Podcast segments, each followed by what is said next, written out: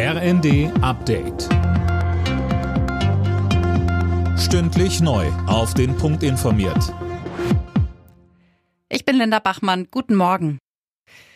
Vor genau einem Jahr ist die Flutkatastrophe über Teile NRWs und von Nordrhein-Westfalen hereingebrochen. Mehr als 180 Menschen sind gestorben.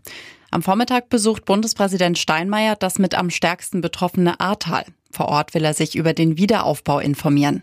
Außerdem ist am Nachmittag eine zentrale Gedenkveranstaltung in Euskirchen geplant. Daran wird auch Bundeskanzler Scholz teilnehmen. Im Streit um ukrainische Getreideexporte gibt es offenbar erste Fortschritte. Laut dem türkischen Verteidigungsminister AK haben Russland und die Ukraine vereinbart, ein Koordinationszentrum einzurichten. Mehr von Dirk Jostes. Von dort aus sollen die Exporte über die Häfen ausgeschifft werden können. Bei der Ankunft und Abfahrt sind gemeinsame Kontrollen geplant. Außerdem sollen sichere Routen ausgewiesen werden. UN-Generalsekretär Guterres sprach ebenfalls von einem Durchbruch bei den Verhandlungen.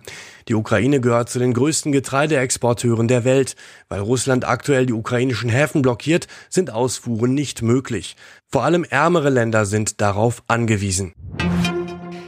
Die Bundesnetzagentur warnt davor, dass die Gaspreise massiv steigen. Behördenchef Müller sagte dem Redaktionsnetzwerk Deutschland, bei den jetzt erhöhten Preisen seien die Folgen des Ukraine-Kriegs noch gar nicht drin.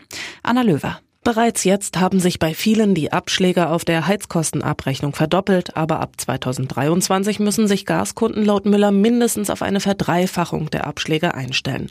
Verbraucher sollten, wenn möglich, ihre Abschläge erhöhen oder monatlich Geld zurücklegen. Dass die Menschen im Winter ganz ohne Gas auskommen und frieren müssen, hält Müller nicht für wahrscheinlich. Auch im schlimmsten Szenario werde Deutschland weiter Gas bekommen, aus Norwegen zum Beispiel. Homöopathie als Kassenleistung, das will die FDP auf den Prüfstand stellen. Grund ist das Milliardendefizit in der gesetzlichen Krankenversicherung. Homöopathie sollte zwar jeder nutzen dürfen, sie ist aber nachweislich wissenschaftlich nicht wirksam, heißt es von der FDP. Alle Nachrichten auf rnd.de